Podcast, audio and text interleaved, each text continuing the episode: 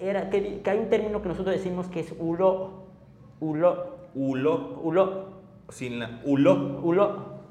Y ese es un término que si yo lo veo a nivel personal, este, no lo veo desde un término despectivo, sino ulo significa visitante.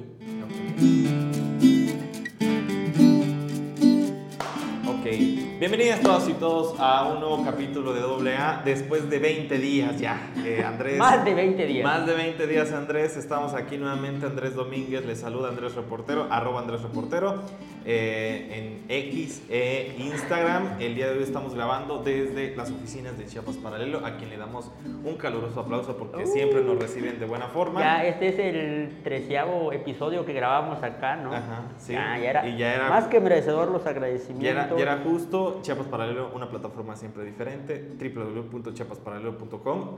Ahí nos pueden encontrar siempre eh, con estas notas muy eh, diferentes. Y pues nada, les saludamos con muchísimo gusto. Andrés, ¿cómo estás? Bien, creo. Creo que este es el, el mes más em, interesante para mí. Claro. Aparte, pues, eh, ta- también ah, el otro mes interesante para mí siempre es agosto, porque febrero creo que hay una fecha que para mí nu- nunca desa- pasa desapercibido, ¿sabes? Porque siempre van a estar ahí chingue y chingue y molestando por cualquier pregunta. Claro. Que es el Día Internacional de la Lengua Materna. El lengua. 21 de febrero. Estamos grabando un día antes. Porque... Un día antes, que posible, cuando ya salga esto, pues, pues ya, ya, ya, pasa- ya Ya- pasó ya 21, pasó. pero el tema de la lengua materna, pues es de, es de una cuestión tan cotidiana, una cuestión que Claro. no solamente se debe tener en cuenta un solo día, sino todos los días del año y de la vida. Yo tengo ahí un tema y pido una disculpa porque pues creo que yo hice que se tardaron dos semanas más este, eh, grabar este bonito episodio, pero bueno. Sí, es tu culpa, Ya, ya sí. estamos, ya estamos aquí. Aceptamos que es tu culpa. Ya, ya aceptamos nuevamente que estamos por acá y es como muy importante. Pues eh, eh, damos un- una, una pequeñísima entrada, Ajá. ¿no? Eh, eh, básicamente poder decir que eh, el Día Internacional de la Lengua Materna, pues bueno, eh, Justo la orientación es hacer una sensibilización sobre el tema de las lenguas maternas, ¿no? Eh, sobre todo a nivel eh, eh, mundial, porque pues, evidentemente uno piensa que solamente... eh, Son las lenguas originarias, de un lugar. Por ejemplo, algo que se me hace muy interesante con el tema de las lenguas maternas, si ves como la descripción que da o la, o la causa por la cual lo, lo declara como el 21 de febrero, como el Día Internacional de la Lengua Materna, la UNESCO, es porque eh, tiene- pre- precisamente tiene este fin como para reconocer la diversidad lingüística que existe en el mundo, según como algunos datos ahí que son alrededor de 7.000 lenguas alrededor del mundo, más de 6.000, bueno, no, no hay como un dato preciso como tal sobre, son tantas lenguas, ¿no? sino que se ronda entre los 7.000 o más de 6.000, según como algunos datos ahí checándolos en red o en algunas, este, por ejemplo, la, la UNESCO creo que menciona más de 6.000. Eh, entonces creo que el objetivo del Día de la Lengua Materna es precisamente eso, reconocer la diversidad lingüística, pero un punto relevante también por la cual yo quiero como abogar un poco en, el comentario es de que el tema de la lengua materna no tiene que ver solamente como estas lenguas que están dentro de una categoría que es la categoría indígena, sino más bien todas las lenguas en el mundo son maternas, sino lo que va a variar es, el, es de acuerdo al individuo, es decir. La primera lengua que el individuo aprende y desarrolla en su infancia, esa es su lengua materna. Por Claro. ejemplo, en tu caso sería el español, ¿no? El español, evidentemente, ¿no? Eh, creo que también, dicho, o sea, quería hacer una aclaración porque una cosa muy importante que se me hace medio es que decir que, claro, eh, e- e- el chiste de, de este episodio, pues justamente dedicárselo al Día Internacional de la Lengua Materna, pues es hacer una gran reflexión, ¿no? O sea, eh, lo hemos hablado mucho y creo que, bueno, eh, ese día que estuvimos con Katy y con Selfa, a quien les mandamos un A saludo. inicios de año, ¿cierto? Claro, eh, creo que era muy interesante, justamente lo abordábamos de forma eh, superficial por ahí, por el tema del tiempo, pero me parecía muy importante como que a la conclusión que llegábamos todos y todas ese momento, ¿no? Es decir, Ujú. eh, somos, eh, evidentemente en el marco de la cumbre de activismo en lenguas mayenses, sino que también tenían que ver con un sentido de decir, bueno, ¿qué está pasando con las lenguas? O sea, eh, el español, como tú siempre lo has señalado y lo hemos señalado como lengua hegemónica, pues todo, eh, todo tema hegemónico busca justamente la superación de las otras eh, formas La supremacía sobre las otras lenguas, sobre las otras culturas, y creo que eso... Y aparte también el español, bueno, para nosotros la lengua hegemónica acá en México pues es el español, pero puede que en el mundo la lengua hegemónica evidentemente no es el español, sino más bien es el inglés, o creo que la lengua más hablada es el chino mandarín, El mandarín. Pero, eh, con, porque tiene más hablantes, pero creo que la que comienza como a buscar la supremacía a nivel mundial pues es precisamente el inglés, ¿no? Claro. Me parece también importante decir que, bueno, eh, esto se hace como desde una reflexión. Yo lo que sí creo que, eh, y justamente ayer estaba realizando una nota al respecto, que era que, bueno, en Chiapas existen 13 lenguas mayenses, ¿no? No, 12 lenguas, este, como, bueno, no, oficialmente 12. Eh, sí, oficialmente 12, perdón. 13 con el español. 13 con el español. Este, sí, justo, este, me perdí en, en ese dato. Que dicho sea de paso, yo dije mayenses y son 11 mayenses. 11 mayenses y, una soque. Y una soque que tiene ahí su raíz medio olmeca. Ajá, entonces como que no se ha acordado del todo si es olmeca o de dónde. Es, de la lengua un poco como que se escapa del grupo del resto, del, del resto de las, mayen, de, las, lenguas mayenses, ¿no? Claro, y, y, que creo que es, eh, por ejemplo, una de las cosas que me parecen muy interesantes es la diversificación y que creo que lo, lo, lo apuntas bien con el tema de el inglés, ¿no? O sea, y, y, que creo que también se combina con el tema de, bueno, eh, existe el mandarín, sí, pero tal vez el inglés sea la lengua más hablada en todos los países. Ahora, volvemos y lo aterrizamos como el tema de Chiapas. Bueno, existen muchísimas eh, lenguas, pero significativamente tal vez el español pues prepondera en la gran... Eh, en la, gran, en la gran población. De hecho, sí, porque el sistema educativo mexicano está prácticamente ejercida y pensada y desde el español, o sea, eres hablante del tzotzil, es como que está como este, un, vagos proyectos o de, sobre temas de, de escuelas este, bilingües, escuelas interculturales, pero como tal si te comienzas a dar cuenta, al final de cuentas esas... Eh, escuelas, aunque sea de carácter bilingüe, sí terminan siendo consumidos por el, por el, español. O sea, a mí, de hecho, a una comunidad este, aledaña donde yo, donde yo vivo, hasta actualmente que es Chiquinimalboy, del mismo municipio de Sinacantán, tuve compañeros en la secundaria que habían estudiado como en una escuela primaria, ¿no? Pero algo que me decía un compañero que nunca llegué como a entender el por qué en su momento, porque yo estaba en la secundaria, no, sí, es que yo estudié en la, no sé por qué ni salió en la plática con los compañeros de la secundaria, era como un medio, tema medio raro ahorita que lo pienso, pero estaba platicando, no, es que con los profesores este, ni siquiera tocaban los libros que habían en Tzotzil y siempre no, solamente nos enseñaban en español, ¿no?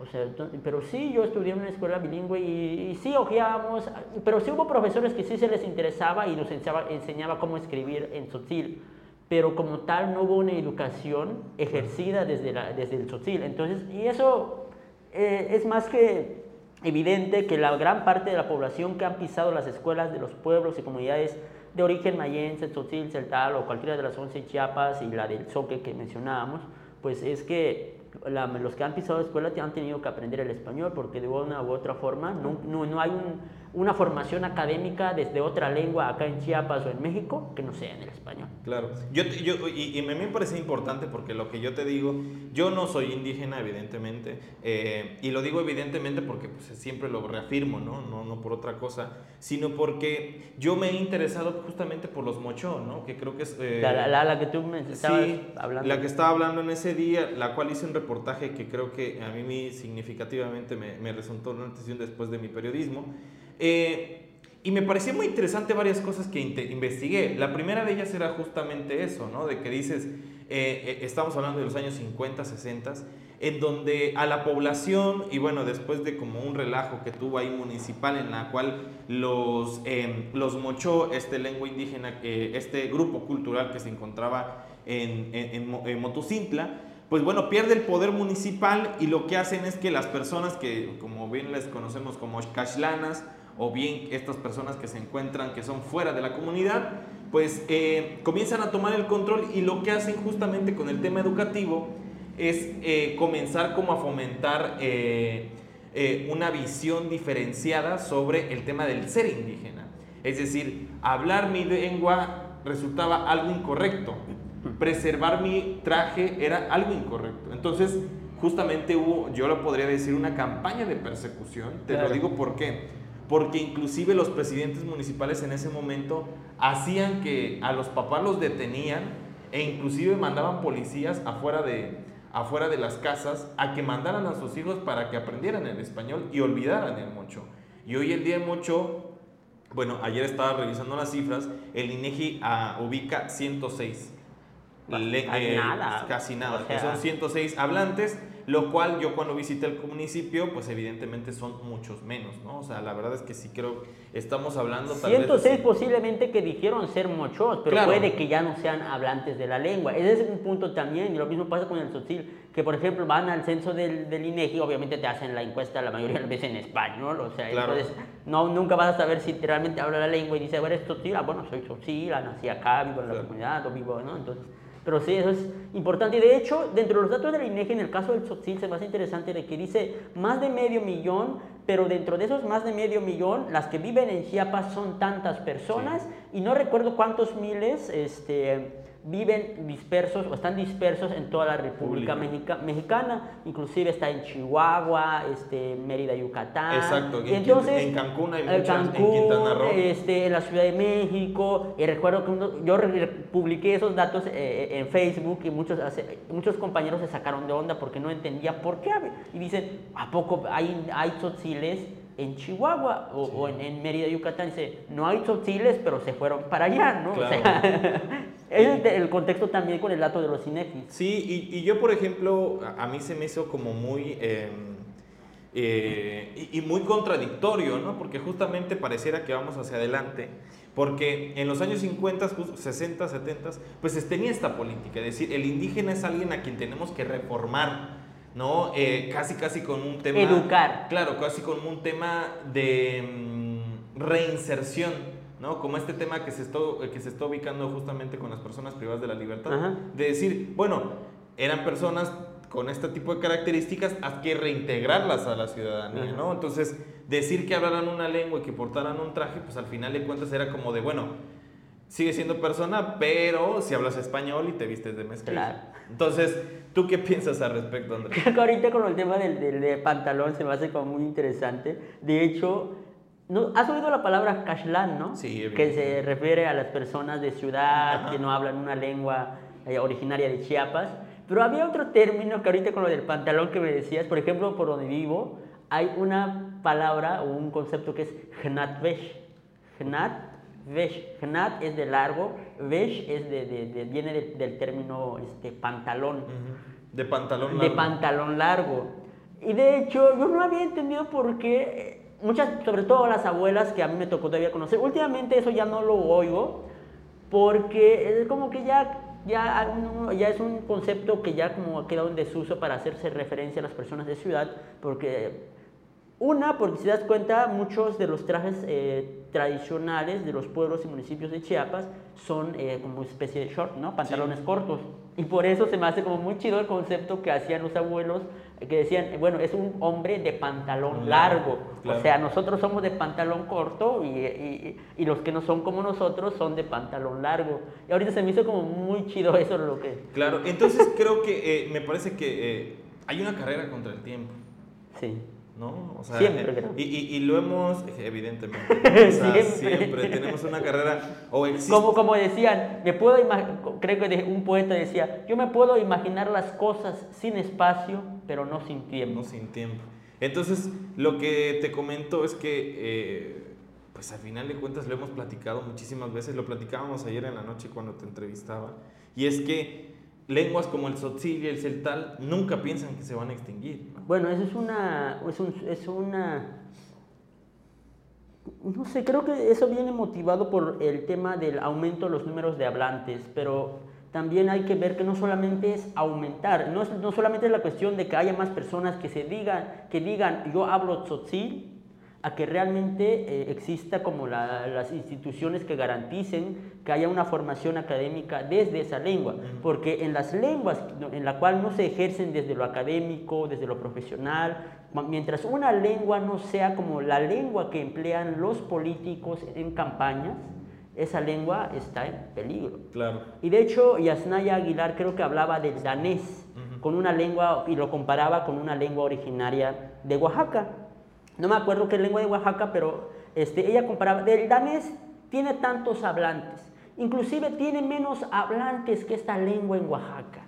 Pero esta lengua en Oaxaca está en peligro de desaparecer. ¿Por qué? Decía ella. Porque el, danés tiene un gobierno que lo respalda. Tiene políticos que usan esa lengua. Pero en cambio esta lengua no tiene un gobierno que lo respalde y no hay políticos quienes, quienes usan esa lengua, que porque si te das cuenta también acá en Chiapas hay políticos que se dicen ser indígenas, pero se dicen serlo desde el español, no desde la lengua, que es el tzotzil, el celtal o cualquiera de las lenguas. Entonces, mientras una lengua no sea una lengua oficial de un estado, de una nación, esa lengua está en peligro de desaparecer. Claro, bueno, en Chiapas Paralelo mi compañera y jefa Ángeles Mariscal le dio mucho seguimiento a el del actual diputado federal Roberto Rubio, ¿no? O sea, uno Ah, del Partido sí. Verde Ecologista Sí, de México. creo que lo ubiqué en, re- lo ubico No, en redes. Este, eh, que creo que era, si no mal recuerdo, creo que es diputado federal por el distrito de Las Margaritas, no mal recuerdo. Pero el punto está de que, eh, eh, pues evidentemente él no tenía eh, lo que ahora, hoy se llama el vínculo comunitario. Es decir, antes, eh, y, y creo que me parece muy interesante este, esta laguna que existe, porque según la UNESCO, para ser indígena, no solamente necesitas la autoadscripción Autoadscripción. indígena. De hecho, Es es- decir, es- eh, para, para explicarlo un poco más a la gente, eh, con el simple hecho de, de de asumirse indígena, puede ser indígena, ¿no? Entonces, eso se le llama autoadscripción indígena, la cual parte esta idea de, bueno, tienes, que- o sea, si tú dices que eres indígena, te, te lo creemos, o sea, Claro. no, no hay pedo. Ajá. No tienes que demostrar más que tú asegurar que eres indígena. ¿Por qué crees que se hizo eso? ¿Porque Una- hubiera sido discriminatorio?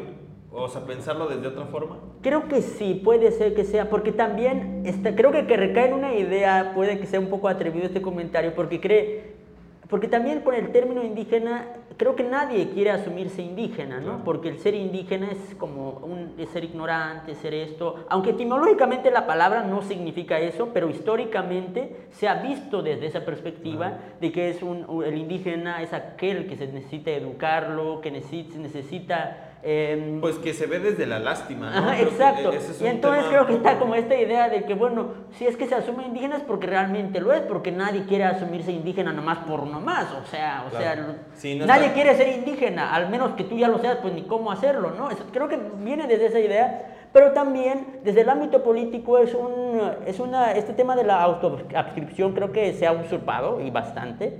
Y de hecho yo, le, yo platicaba con, lo del, eh, con el IEPC acá en Chiapas, era de que, sí, y estaba platicando de lo de la autoadscripción, me decía, es que al inicio era como de que no pedía nada. Me decían, ahora creo que ya piden como una... Se llama eh, la comprobación del vínculo comunitario. Ajá, o sea, que tiene como un documento que te expide la comunidad. O sea, no, no, no conocen las mañas de los políticos. O sea, son capaces de ir a un- un- una comunidad, decir, te- les da, si, si gano y me respaldan y dicen que soy de esta comunidad, les voy a dar esto, esto y dame la hojita para que diga que soy indígena de acá. O sea, Sí, totalmente. eso mm, no, no, no, no hace falta que yo lo compruebe, o sea, eso ya es más que un hecho, inclusive eh, vas- van los políticos y, con- y te bajan la luna y las estrellas, ¿no? Y o sea, pues, pero Sí, necesito esto del respaldo, ¿no? Claro, y, y- y que creo que me parece muy interesante porque volvemos a recaer en el tema de, claro, eh, ahora que creo que hay que, hay, que pensar que me parece muy importante lo que, eh, los pasos que se está dando políticamente hablando porque se está dando eh, más eh, espacios debidos, tarde creo, pero debidos justamente a comunidades que históricamente han estado y que ahora no se ven, Claro. ¿no? O, o que no se veían antes, ¿no? Por ejemplo, la, eh, la autoscripción indígena, el tema indígena que ahora ya representa muchos más distritos, muchos más eh, Pero, población. pero hay un tema que yo siempre he dicho acá, a nivel personal, yo no creo en los políticos indígenas.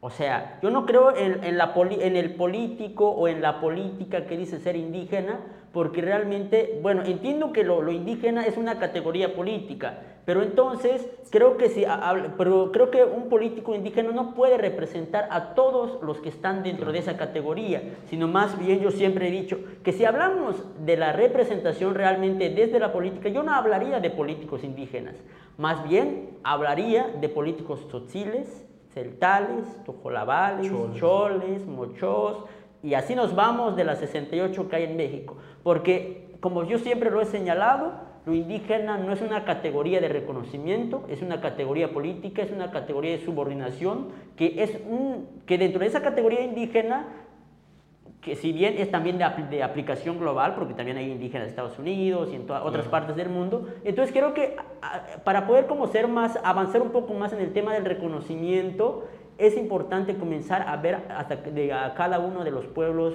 lenguas y culturas desde la particularidad, es decir, este pueblo tiene su, su político, hay, hay, un político dentro de este pueblo que es tzotzil, habla la lengua, y creo que ser un poco más eh, eh, ambiciosos en la búsqueda del reconocimiento de los pueblos y de las comunidades y junto con ello la lengua, porque creo que se me hace como un, un chiste decir soy indígena este, por el hecho de que mis padres vienen de una comunidad, o sea, bueno, está bien, pero no, creo que tú ya no conoces el contexto de la comunidad. O sea, porque tus padres fueron de una comunidad, vinieron de comunidad, pero ya no vivieron, tú ya no vives ahí. Y eso realmente, este, sí puedes que tenga, tus padres sean origen, de origen tzotzil, celtal, pero, y, pero tus padres. Tú ya naciste en una ciudad, y, obviamente tu formación y tu percepción del contexto es otra, ¿no? Claro, yo, yo también abonaría el tema de que, bueno, justamente, y, lo platicábamos con el capítulo de Andrés Manuel López Obrador, de que, bueno, una de las esperanzas que yo tenía también en este sexenio justamente era la promoción y sobre todo el fortalecimiento a las culturas indígenas, ¿no? Creo que eh, a, las culturas originarias, porque eh, lamentablemente están, yo, siempre he dicho, ¿no? O sea, están en una carrera contra el tiempo porque, por ejemplo, eh, yo que he estudiado un poco más a los mochos y agradezco a toda la gente que, que me apoyó en Motocintla, pues imagínate, tienen 80 años ya los últimos hablantes y las últimas hablantes. Las, las verdaderas instituciones de la lengua, ¿no? Entonces, digo, exceptuando al maestro Víctor, que él sí como que tiene muchos esfuerzos por,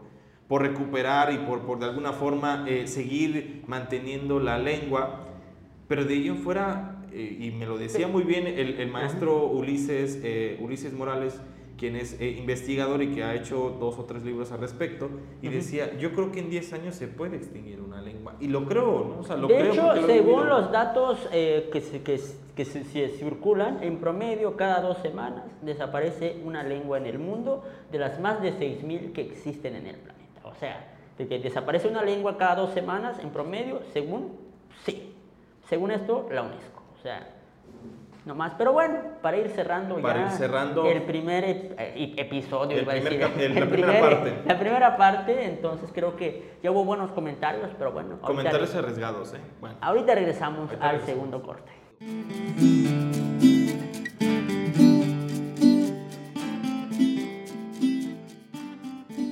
Entonces, eh, ya estamos de regreso. Estamos de regreso aquí en eh, AA, el, podcast eh, de confianza.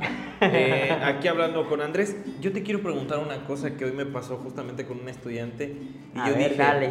¿Qué andas con ese misterio desde que llegamos de acá? Ando con ese misterio y, y, la verdad es que me duele infinitamente porque pues, digo, bueno, representa una oportunidad como para todo docente poder replantear justamente lo que lo que, lo que, está, lo que está ya establecido. Establecido, entonces me parece una muy buena oportunidad y que creo que es muy interesante. En Chiapas existe un arreglo muy complejo para decirle a toda persona indígena chamula. ¿Tú qué piensas al respecto? Como decía un, un TikTok, cosa de, de ignorantes, ¿no? ¿Tú qué piensas al respecto, Andrés? Porque hoy... Es que... Eh, se ha buscado como un genérico o sinónimo de indígena el ser chamula, ¿no?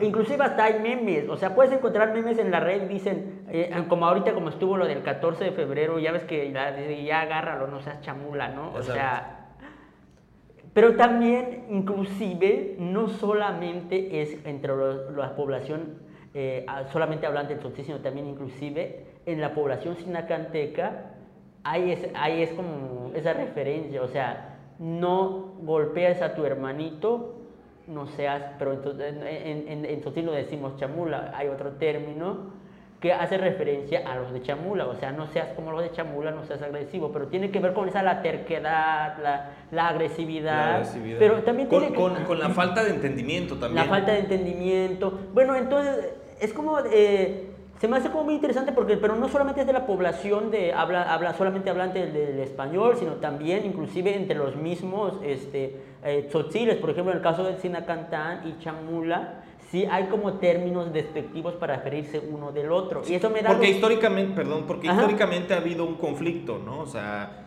con el, eh, con el tema de la intolerancia religiosa en un primer momento, por el desplazamiento del mismo, entonces... Hay muchas cosas, pero algo que sí que, eso es lo que tú dices, ahorita creo que nunca se me había pues, pasado por la mente comentar esto, pero, pero sí en, en hay un término que, ah, que históricamente, según los, algunos eh, promotores culturales, que, era, que, que, hay un término que nosotros decimos que es ulo, ulo, ulo, ulo, sin la, ulo, ulo, y ese es un término que si yo lo veo a nivel personal, este, no lo veo desde un término despectivo, sino ulo significa visitante.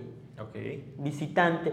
Y entonces había un promotor cultural de Sinacantán que me dice, es que ulo se dicen entre los sinacantecos y los de Chamula cuando, cruzaban, cuando se cruzaban en el camino, o sea, pásale culo, o sea, culo es como del que... Eh, Pasa visitante. Mi visitante, es como decir mi visitante o, no, o algo por el estilo, ¿no? Entonces, ese es como el sentido histórico por la cual que no tiene un origen despectivo el ulo. Okay. No tiene para nada un origen, tiene que ver con la visita, tiene que ver con el respeto del otro, es decir, es como que un, un término hasta de cortesía entre tzotziles eh, de, Chamula y de Sinacantán. Pero ¿qué pasa con las juventudes de hoy? Que agarran el término ulo para decir, para decir como este sinónimo de ser terco, desobediente, agresivo, o sea, algo así parecido como el ser indígena, ¿no? O sea, desde el término despectivo. O sea, inclusive hay compañeros que decían, eh, que hacían como sus encuestas en, en Facebook, ¿no? O sea, ¿quiénes son los verdaderos Ulo, ¿no? O sea, los de Sinacantán o los de Chamul. Claro. Y así ya se van atacando entre, entre, poblaciones. entre poblaciones.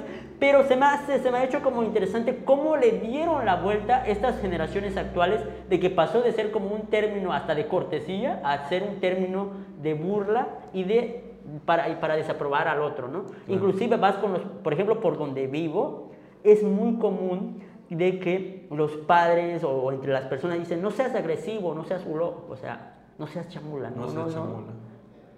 Y, que creo, eh, digo, yo no... ¿Eso ya te lo sabías? Yo no me lo sabía, pero creo que eh, algo que me parece también salvable, ojo, ojo, ojo, es que también la población de Chamula, por lo que yo poco que puedo ver y sobre todo entender del panorama, es que sí está como muy reivindicativa de lo que es.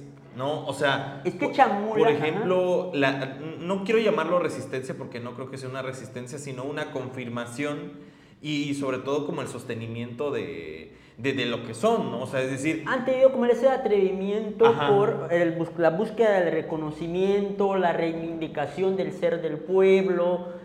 Y, y si das cuenta, Chamula está súper bien posicionado a nivel eh, estatal y nacional. O sea, si dices Chamula, saben dónde queda, saben dónde es. Ya sea si identifican a Chamula desde el sentido de conocer el lugar o desde el sentido despectivo, como tú ya lo referías.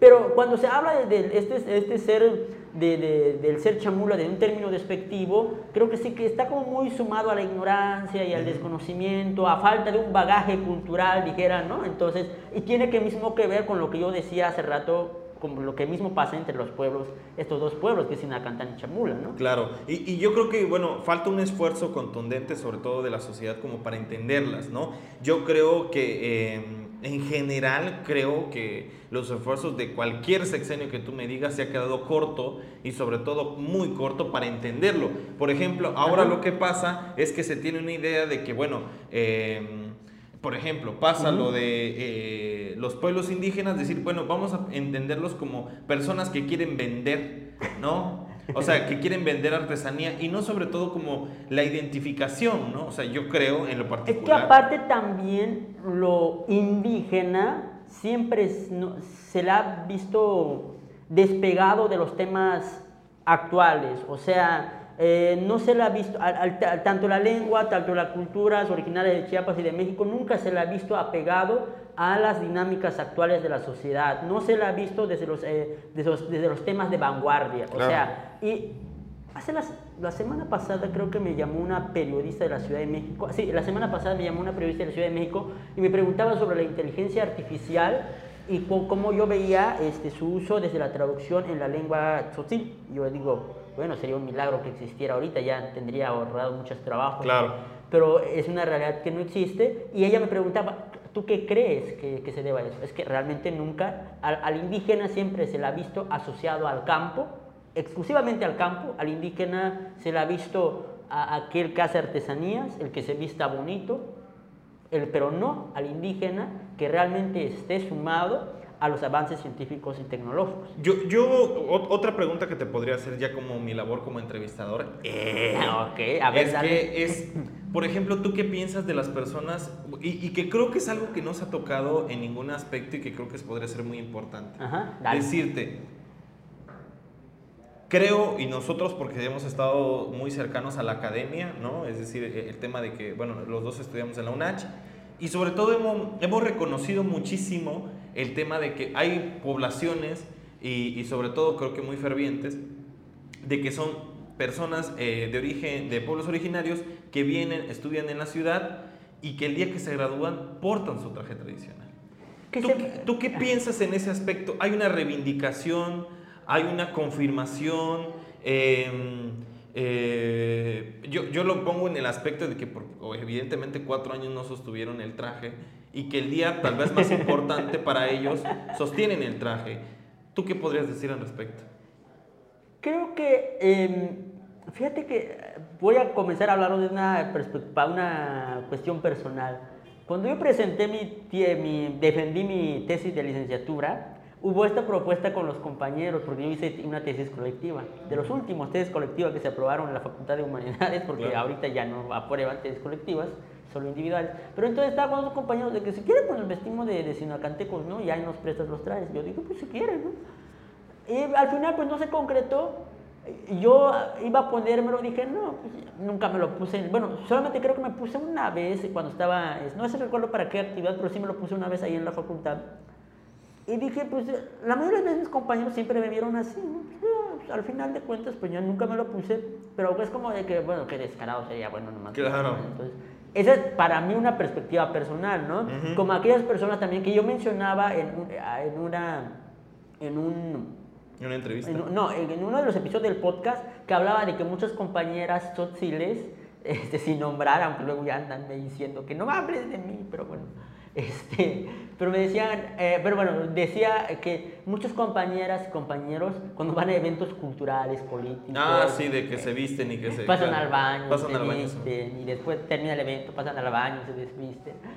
Luego una compañera me dijo, no hables mal de mí, yo tengo mis causas. Bueno, cada quien tiene sus causas, claro. Claro. Pero también eh, la, la, la, creo que el objetivo por el cual uno hace eso, creo que es muy claro a veces, que también es como de que puede que ni me lo ponga ahí por donde vivo, pero para presumir en un acto público nomás unas horas, unos minutos, pues lo hago, ¿no? Claro. Pero en mi caso, casi no lo no pongo aquí en Tuxtla porque hace muchísimo calor, o sea. Claro eh, traer las Excepto, bueno, hoy que estamos Que está más o menos, que ahorita en el ah. calor de las palabras también ya estoy sudando. Claro. Pero fuera de ahí en Tupla casi no me lo pongo, principalmente por la cuestión climática. O sea, como yo siempre he dicho, la ropa no creo que no, es, creo que no, no está diseñado específicamente para defender el orgullo, sino más bien para defender el cuerpo contra los cuando, cuénteme, contra los, este, ¿cómo se dice? Las inclemencias del tiempo. Exactamente. Entonces creo que yo lo veo más desde ese sentido, porque cuando estoy en Sinacantán voy a las fiestas y yo sí me lo pongo.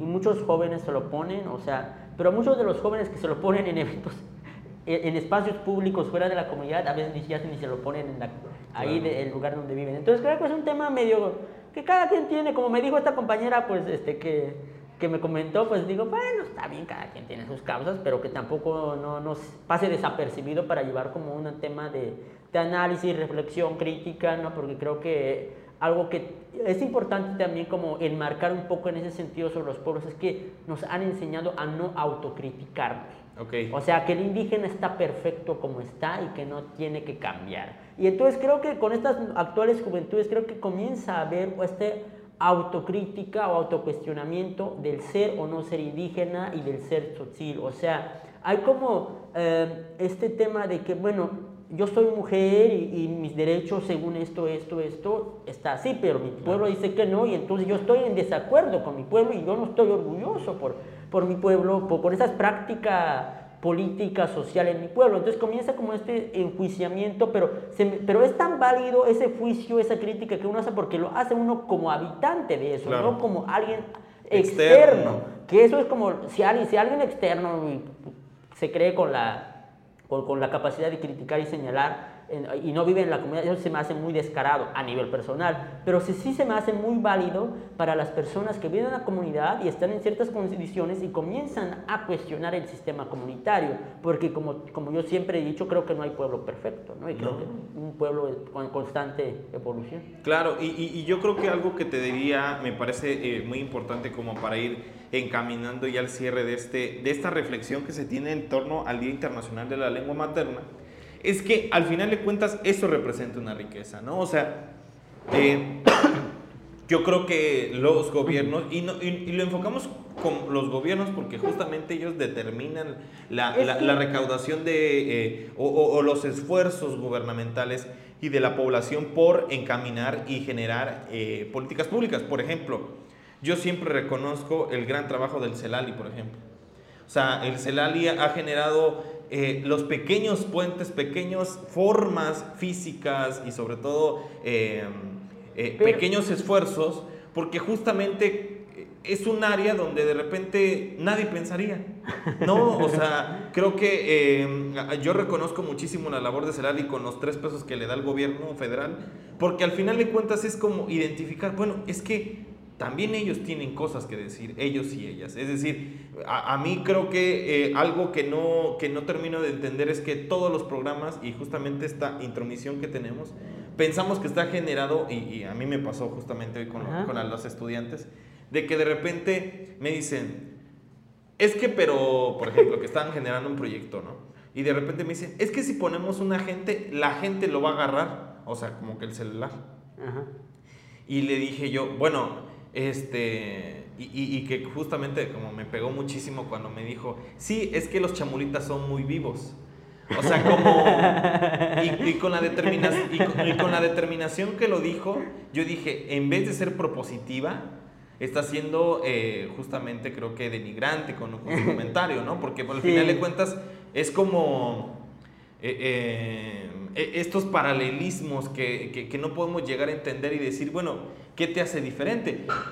Creo que un paralelismo que también es muy interesante justamente es eh, el, eh, esta- este posicionamiento que tienen las personas afrodescendientes por ser visibles, Claro. ¿no? Y decir, bueno, que el hecho que yo justamente tenga este tono de piel no quiere decir que yo sea diferente a ti, Claro. ¿no? En el modo de pensar, sino simplemente pues son características fisiológicas, ¿no? Según la teoría de la evolución, son como resultados de las condiciones medioambientales. ¿no? No, y definitivamente sí, o sea, por, por la ejemplo- evolución a lo largo de los siglos. No, y, y- y yo creo que, bueno, nos falta muchísimo por entender el tema. Yo, algo que le decía a Andrés y que creo que me parecía muy importante re- rescatarlo es, eh, bueno, ¿quiénes son estos referentes que podríamos confiar justamente de estas juventudes que están como descifrando eh, eh, eh, el término indígena y que eh, justamente lo están llevando a un tema muy importante? Por ejemplo, tú los dabas ayer muy bien que, que Miquel Ruiz, a quien la verdad eh, mi más súbito reconocimiento, yo no lo conozco, lo conozco virtualmente, pero no Creo lo que es uno de los primeros ensayistas eh, tzotziles que realmente vale la pena leer. Es lo que yo podría decir de Miquel Ruiz. He leído ensayos de él en tzotzil, tanto sus cuentos, sobre todo también que sus cuentos, eh, y bueno, sobre todo su novela, eh, que se llama La ira de los murciélagos, Ujú. que se me hace como un una cuestionamiento bastante interesante, porque recuerdo que en un capítulo decía o cuestionaba, y no sé si has escuchado de que los indígenas piensan en plural y que piensan en comunidad. En comunidad. Y Miquel Ruiz, recuerdo que en, el inicio de uno de los capítulos de esa novela dice, dicen que somos indígenas y que pensamos en plural y es una pura invención de antropólogos y sociólogos que vinieron, o sea, yo pienso por mí y para mí. Ah, y, comienza a hablar así el personaje, ¿no? O sea, a mí me fascinó tanto eso de que realmente, de hecho hay otro libro que igual pueden buscarlo en la red, está disponible, que se llama ¿Qué significa ser indígena para el indígena? ¿De quién es? No me acuerdo del autor, pero pueden buscarlo así, ¿qué significa ser indígena para el indígena? Y les va a aparecer en Google. Y también hay un punto, es que ya tiene rato que leí este, la mitad de ese libro, nunca lo terminé de leer, pero hay una parte que hablaba sobre la, eh, este pensamiento de, de la comunidad ¿no? O sea, de que es como algo que siempre se le ha asociado al indígena, ¿no? Indígena desde el sentido amplio políticamente, eh, ¿no? De que piensan en comunidad y todo eso, que, son, que piensan en colectividad, que nunca se atreverían a agredir al otro de la comunidad, pero después... Este, en ese mismo libro hablaba sobre el proceso de, de la descomunalización hacia la individualización. O sea, que no me acuerdo si en ese mismo libro o, estos comentarios ya son, como de, cosecha mía, pero creo que tiene que ver mucho también con el crecimiento poblacional. Claro. O sea, es, como se rompe el, pensamiento de, colectividad, de comunidad, porque cuando comienza a crecer y crecer la comunidad es como de que, recuerdo que eh, mi mi abuela, por ejemplo, en la comunidad donde yo vivía era como que no había tantas personas y todos se conocían quiénes eran quién, los hijos de quién, las hijas de quién, ¿no? Como el típico de hijo de hija de o hijo eres, de Exacto, claro, eres el nieto de las Ah, sí, sí, sí. Pero ahorita eso ya no se puede aplicar. Por ejemplo, en la comunidad donde yo antes, por ejemplo, cuando yo era niño era como que muy común, tú y yo de quién sos, ¿no? O hija de quién sos, o sea, ah, sí, soy hijo, hija o hijo de tal, no sé ah, sí, ya sé quién eres. Entonces, qué grande estás, ¿no? Ya conozco a tu padre. Pero ahorita veo a las personas adultas batallar porque ya no ubican a nadie. o sea, por el crecimiento poblacional de la comunidad, se comienza a este proceso de individualización en el pensamiento. Porque ya, ya no todos los integrantes de la comunidad se conocen unos de los otros, sino cada quien ya tiene que trabajar por lo propio. Que igual también creo que toda sociedad pasó por este proceso de pensamiento comunitario, claro. porque eran como tribus, como pequeñas poblaciones y se conocían entre todos, pero cuando crece la población hay un proceso de individuación porque ya nadie, ya no todos se conocen. Y, yo te preguntaría algo que me parece muy interesante. ¿Tú crees desde tu experiencia y desde las experiencias, eh, las los jóvenes, sobre todo los jóvenes, de los y las jóvenes de los pueblos originarios, buscan venir a la ciudad o quedarse en su comunidad? ¿Qué buscan? varía mucho, pero en términos generales pues, me atrevería a decir que buscan salir, no buscan quedarse. y creo que es evidente con el tema de la migración que existe desde las comunidades. Y acá también tiene que, que ver mucho con, con, el sistema educativo, que te como que no sé, te siembra ideas, te pone una semilla que comienza a crecer y a crecer y a veces esa semilla te impulsa a salir de la comunidad porque no puede germinar dentro de una comunidad y sobre todo también actualmente el sueño americano. Claro. Creo que eso es un hecho. Pero algo que hay un tema que ahorita se me vino a la mente con lo que dices de, de que si buscan quedarse o salirse de la comunidad, pero también sobre todo yo lo veo y eso yo siempre lo he comentado más de una vez, no en un podcast ni en entrevistas, pero sí en diálogos y conversaciones, de que las personas jóvenes que buscan eh, o que han estudiado o han llegado a estudiar hasta la universidad, parece o, son condenados a salirse de la comunidad, porque como, ¿dónde vas a ejercer un oficio dentro de la comunidad? Si eres, por ejemplo, este, profesor, no sé, de preparatoria, de nivel primaria. Sí, si eres un ingeniero en electrónica. O sea, ¿en dónde vas a trabajar en la comunidad? Y entonces, partiendo desde ese hecho, parece que todos los que lleguen a pisar una universidad están condenados, destinados o se ven obligados a salirse, ya sea completamente o, temporalmente de la comunidad o estar como viajando entre la comunidad y la ciudad. Entonces, creo que con estas nuevas eh, profesiones oficios, labores de las personas, se, se, ven obligados a salir. No, tal vez puede que no sea por gusto, pero sí por necesidad, creo, ¿no?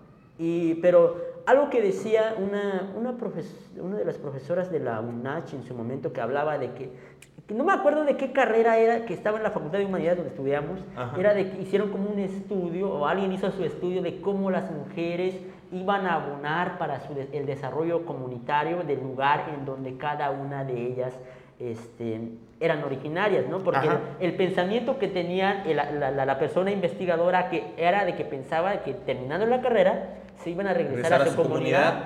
Este, esa era su hipótesis. Esa era como la hipótesis que tenía, o el planteamiento que hice al inicio, pero que al final descubrí, no, yo decidí eh, estudiar para salir de mi comunidad. O sea, yo no voy para, yo no salí para estudiar acá para regresar a mi comunidad. Yo salí porque quería salirme de la comunidad. Y también tiene que ver mucho, sobre todo con las mujeres, creo que algo que yo, yo, decía en una entrevista también, eh, era de que las mujeres creo que tienen más motivos para salirse de la comunidad. Las mujeres tzotziles, celtales, desde donde yo conozco, sobre todo de la comunidad de yo soy, que es un pueblo, una comunidad tzotzil, es de que las mujeres sí tienen una causa más prioritaria, ¿no? que es buscar la libertad fuera de la comunidad, porque la libertad dentro de la comunidad parece estar con ciertos límites por el sistema ah, comunitario tradicional, ¿no? que si bien eh, comienza a haber cambios para el papel de las mujeres, pero no ha sido cambios como lo suficiente o, lo necesario para poder hablar de la inclusión de la mujer en la vida comunitaria como tal, fuera de, su rol de mujer, ¿no? Claro, y, pues bueno, creo que eh, siéndote muy sincero, creo que hemos agotado hasta donde hemos eh, avanzado con este tema. Evidentemente nos faltan horas, nos faltan libros, nos faltan propuestas, nos faltan palabras pues para identificar la magnitud de, una, de, dicha conmemoración, creo que eh, mm, de alguna forma e, este tipo de espacios, y creo que por eso es tan bueno platicar siempre con Andrés, porque eh, e, esta visión que se tiene, pues evidentemente son dos visiones totalmente eh, complementarias, ¿no? Y que, y que nos resultan muy buenas justamente para identificar qué es lo que se está haciendo y sobre todo, pues para darle un poco más de firmeza. No sé si te gustaría agregar algo más, Andrés. Creo que sí. Ahorita se me vino un, comentario con el tema de las mujeres y su papel dentro de la comunidad, porque recuerdo que ya mencionaba, eh, no sé si lo mencioné, creo que no lo he mencionado esto, ¿no? De que también aparte de que las mujeres tienen que salir de la comunidad, es como también, eh, porque cuando hacen ciertas actividades, tan básicas como el uso del teléfono celular en una comunidad o el, hecho de que asistan a la, a la, escuela son muy señaladas. Okay. O el hecho de que usen pantalón en vez de la falda son señalados. No tanto por los hombres, sino por las mismas mujeres inclusive, o, o, dado caso por los padres o por los abuelos, son como de que no, inclusive hay como estos comentarios de que no le compres teléfono o no le permites comprar un teléfono a tu hija porque es para buscar marido. Que por cierto, el otro día estaba viendo que hay una página de Facebook que se llama Bellezas Chamula. No sé si. ah, sí. Que está... Eh, pero fíjate que eso es como. Ahí nace porque los. También bien descarados los padres, bien que pues, andan bien del Sí, andan ahí pendientes. Y por eso saben de que no compres o no le permites que compre un teléfono a tu hija porque es para que busque marido. O sea, usted también anda ahí, o sea, no se haga, sí, claro. Y aparte, también, este las mujeres también se, les hace estos comentarios, no, ya no te voy a permitir estudiar en la prepa porque estás convirtiéndote en una mujer y solamente vas posiblemente para buscar un novio. Obvio. O sea, ni siquiera lo vas a terminar, eres mujer, vas a terminar con marido. O, o, sobre todo entre las vecinas se hablan de que no le permites que tu hija, porque ya está grande, capaz termine con marido y embarazada. Claro. O sea, son como ese tipo de comentarios que se enfrentan, enfrentan las mujeres y a los hombres, pues están como esta posición privilegiada dentro de este sistema patriarcal, muy, muy arraigado también, ¿no? Dentro de las sociedades, que es como de que a un hombre pues no pasa nada, ¿no? Sí. O sea, inclusive hay unas, una par de chicas creadoras de contenido que de Sinacantán. Sí, que son buenísimas. Yo que, me, que, me fascinan, pero también una vez estaba mostrándole a algunos familiares eh, mi, mi, abuela, algunas tías vecinas, y yo creí como del que, que iban a decir como, qué chistosa, ¿no? O sea... ¿Qué, qué, qué, ¿Qué dijeron? qué- No, qué, este, y- y- y qué el- ocurrentes? Y el primer comentario que, que, que lanzaron era de que ha de estar buscando marido pues, ni o puede que no esté no tenga nada que hacer en, en su casa, por eso anda ahí. No, o bueno, sea, siempre nosotros piensan que no estamos haciendo nada y esto es hacer trabajo. y entonces ese tipo de comentarios creo que este, se enfrentan las mujeres o a la cuestión de las mujeres.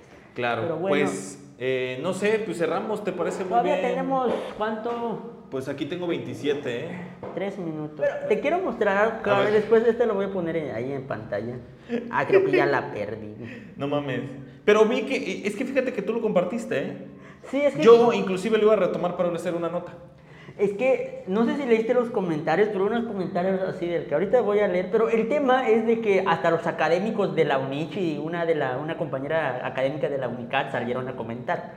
Y se la- hizo como muy interesante, pero lo que pero hubo como muchos em, bueno, creo que la gente que nos está viendo ni sabe de lo que estamos hablando, Ajá. pero es- pero nosotros sí sabemos por lo menos. Bueno, yo apenas estoy enterándome, pero es claro que sí. eh, eh, en- es como esta pregunta, ¿no? De que decía que, ¿cómo se dice feminismo en Tzotzil? Claro. Y es como del que hubo un proyecto, eh, creo que financiado, creo que está como unos compañeros de la Secretaría de Igualdad de Género, unos profesores académicos de la UNICH o algo así.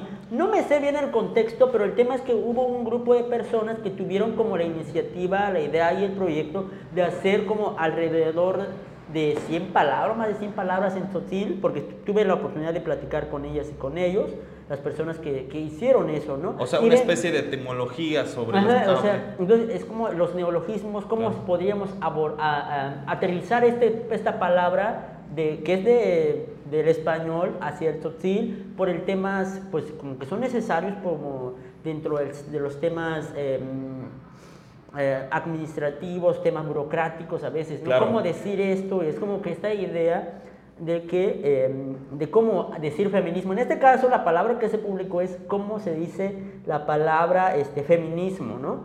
Y es de Ibermemoria Sonora y Audiovisual, se llama la página. Entonces publicó... Lo vamos a ir colgando si Andrés eh, lo puede hacer. Y dice, creo que fue una convocatoria, y esto fue una, Sí. según me da a entender esta publicación que se lanzaron para una, que se inscribieron para una convocatoria porque dice convocatoria Sensontle, una ventana para las lenguas originarias de Iberoamérica, proyectos ganadores. Claro. Y entonces, aquí el proyecto se llama Vocabulario con perspectiva de género en lenguas originarias. Así se llama el proyecto que tienen. Y entonces era como del que aquí está en, en Tzotzil, Celtal y Tojolabal. Son como las tres palabras que ahí les vamos a estar como colgando. Y entonces vamos a, a- a partir del Tzotzil, que es como la lengua que yo digo, es, y, y según esta, eh, esta propuesta de, de cómo se decir feminismo en Tzotzil es Bach Vok Ant. Y era como de que todos se quedaron así, o sea, ¿qué? No, o sea, Bach, Bog, Ants. Ants de Ansetic. Va, ajá, porque dice, la palabra ah, compuesta a partir de las palabras ba, que significa movimiento, vo, que significa grupo, Y ant, que y significa- ant, que significa mujer. Y entonces, como que juntaron, se les hizo como buena idea sacar un neologismo y juntar esa- esas eh, raíces de palabras, esos, términos, ¿no? Y, y quedó la- esta palabra back, walk, ants. Y en, en, en quedaron, a- quedó algo parecido, solamente que es Tiger Bands, ¿no? Tiger Bands. Este creo que es Tojolabal. ¿Cómo, ¿Cómo se dice en Tzotzil? Perdón, ¿lo puedes decir lento? Back, Walk, Walk, Ants. Según, esta es un pro- una propuesta, o sea, lo vamos a tratar como propuesta, porque después como eh, hubo muchos como de, de que, hubo comentarios de que no es como que sus ideas, A la verga, sus ideas, de comentarios. de sus ideas neocolonizadoras, que siempre quieren como eh, estar con sus, sus cosas, que en la lengua tzotzil somos Ah, bueno. inclusivos, inclusive. Entonces lo abordaron de, de ese, de ese tema, y la cual pues se fue como una discusión súper buena, porque a mí como que me dio como gusto inclusive ver la reacción, los comentarios, pero también hubo mucho de señalamiento de que como hubo una cierta descalificación también, Claro. ¿no? Por la cual yo a nivel personal este, este proyecto se me hace como muy innovador inclusive. El tema es de que no tuvieron como una metodología clara. Inclusive hay lo que señalaron como tanto algunos académicos de la UNICH, de la Universidad de Cultura de Chiapas, una, una profesora que, o, investigadora de la UNICACH que, con la cual ubico y me he llevado con ella, era de que compartieron eso, hicieron su comentario de que decir, el, el proyecto es muy bueno, o sea, hacer neologismos. La intención está re bien, porque nadie está haciendo neologismos. Nadie está haciendo eso, y esa es como la importancia, porque es que como siempre lo quieren abordar, no, es que nos quieren como imponer, que nos quieren esto, no tampoco, hay que verlo como ser tan extremista de que estar siempre a la defensiva, ¿no? O sea, era de que es, un grupo de personas, compañeras sociales, tales, según tengo entendido esto, que, pues, que, propusieron el proyecto, lo realizaron. Obviamente el cuestionamiento que muchos hicieron era de que no era como, o no supieron aterrizar con una metodología adecuada, clara y precisa para el tema de los neologismos, porque como que agarraron términos medio dispersos y lo juntaron. Pero, pero yo, a mí, se me hace un poco coherente, porque o sea, de ahí viene pues la idea de construcción de palabras, ¿no? Exacto. Viene justamente de decir, por ejemplo, yo lo explicaba justamente hace poco de los, los prefijos y los sufijos, ¿no? Es decir, hablar sobre cómo, cómo esta visión del ateo, ¿no? O sea, básicamente unieron a que es sin y que teo, que significa religión, es sin religión o sin Dios. De hecho, e, el tema es que acá, en todas las lenguas, los neologismos han existido, como la palabra globalización no existía desde en el siglo XIX, sino hasta el siglo XX, por ejemplo, para, y muchos otros términos, como ejemplo el eh, eh, eh, digital, por ejemplo. El, el teléfono. El teléfono, la televisión, de tele, de lejos y de visión, pues de, ver, ¿no? O sea, entonces son cuestiones que el, tema de los neologismos no es, sea que, no, no es que sea una imposición, sino más bien son consecuencias de la, de la propia actividad humana. Claro. Entonces, eso es como la, parte como de interesante de ver, cosa que en las lenguas originarias de Chiapas y de México no se da eso porque no hay academias claro. como tal lo suficientemente sólidas que, que como que aborden el tema, ¿no? Es decir, ah, bueno, porque el tema inclusive los neologismos puede surgir inclusive de un autor investigador que diga, yo nombro a este, o yo propongo este movimiento, esta causa, esta razón de esta forma, que se nombre así. O como la teoría de las masas, ¿no? De, de, este, eh, José Ortega y Gasset. Ah, Ortega y Gasset. Grande Ortega y Gasset. Ortega y Gasset que hablaba de la masa, no de la masa de maíz, sino de la masa de personas, también es como un neologismo, pero cuando como nosotros como, hablamos de la comunicación de masa, sabemos que no nos referimos a la masa de maíz. Claro. Entonces creo que ese es nomás como para aclarar y estar como, o, exponer esto que se me hizo como muy interesante, claro. la discusión que, que encendió las redes que, en lo, que sí, todas, creo que todas las posturas fueron válidas y creo que aportaron como para este tipo de proyectos, ¿no? Y bueno, pues creo que esa era como la... la... Y, y, yo termino cerrando magníficamente con eh, este comentario que nos avientas y este contexto que es bellísimo. Recordando eh, justamente el tema del de el, TikTok más famoso que hemos colgado, el, TikTok más viral, porque, claro, porque volvemos al tema de que no solamente la RAE tiene que explicar y decir que, que algo lo que significa, la, la, lengua se vuelve dinámica, ¿no? O sea, es decir, volvemos al mismo tema de que... Es, que quiero abordar un tema, aprovechando que estamos en el mes de la lengua y como la cual esto, ese es muy importante. Ya ves que está también el tema de las lenguas, el lenguaje inclusive en español y que ha sido muy criticado, muchos en acuerdo, muchos en desacuerdo, que el compañere, que, que la alumna, la X. La, la X. Y estaba viendo un TikTok, para ser preciso, eso no lo leí en ningún artículo, lo vi en un TikTok, pero se me hizo tan acertado el comentario porque esta persona hablaba de, de, las licencias que uno se puede dar en el empleo de la lengua.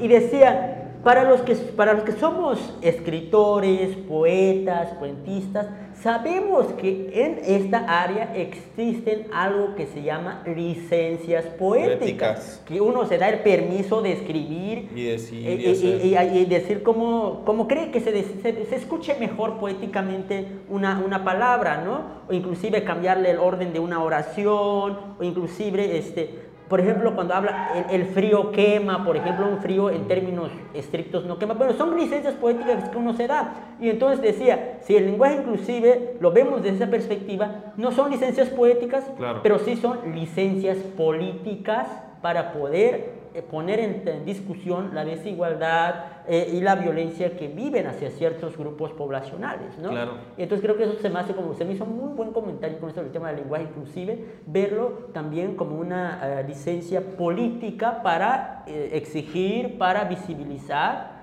o para decir como un alto a las violencias hacia ciertos grupos poblacionales. Y creo que eh, si vamos a, a, decir que cómo se habla la lengua, entonces habríamos que comenzar también desde la parte de las licencias poéticas con los poetas, ¿no? Claro, y sobre todo creo que eso es como muy interesante lo que dices. Yo creo que ya no hay más que agregar. Pero bueno. ¿No? Entonces, nos vemos. ¿Dónde te pueden encontrar? Me pueden buscar en todas las redes como Andrés Tachiquinim o con el arroba Andrés Tachiquinim o igual también recuerden que pueden visitar tachiquinim.com y ahí inclusive pueden encontrar información resumida de este humilde podcast, dijera el compañero acá, este, pero bueno. ¿En tu caso? Pues a Andrés Reportero en Instagram, Andrés Reportero en Twitter y ahí me pueden encontrar, donde por lo regular estoy un poco más activo, no tanto ahora porque ando muy cargado de trabajo, pero pues evidentemente nos vemos hasta el próximo podcast, Lecoy, eh, y nos vemos, este, cuídense mucho, gracias. No sé si sigue grabando allá, pero bueno. Bueno.